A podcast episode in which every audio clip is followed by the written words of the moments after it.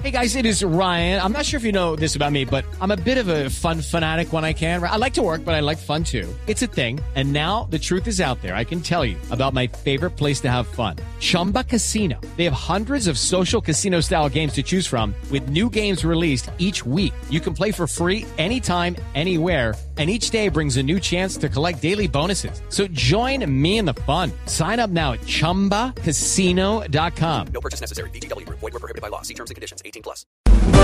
Luz María Sierra es periodista. Está en Mañanas Blue. Un duro golpe a su estrategia política recibió el senador Gustavo Petro. El Consejo Nacional Electoral le negó la personería jurídica a su partido Colombia Humana.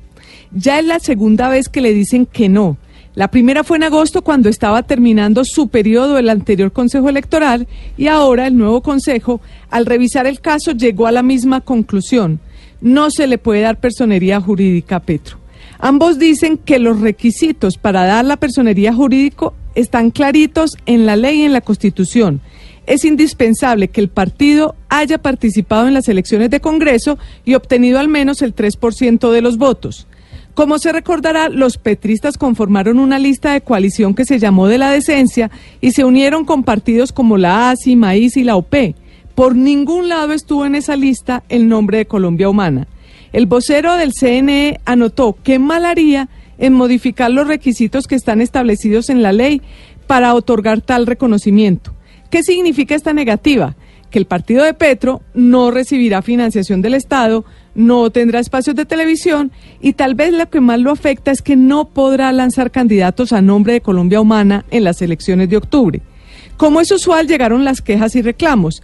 Petro alega que hay una persecución sistemática a Colombia Humana y otros dirigentes de su movimiento están convencidos de que esto atenta contra los derechos de quienes votaron por Petro en las presidenciales. Lo ocurrido me hace acordar de cuando Álvaro Uribe era presidente y quería una segunda reelección.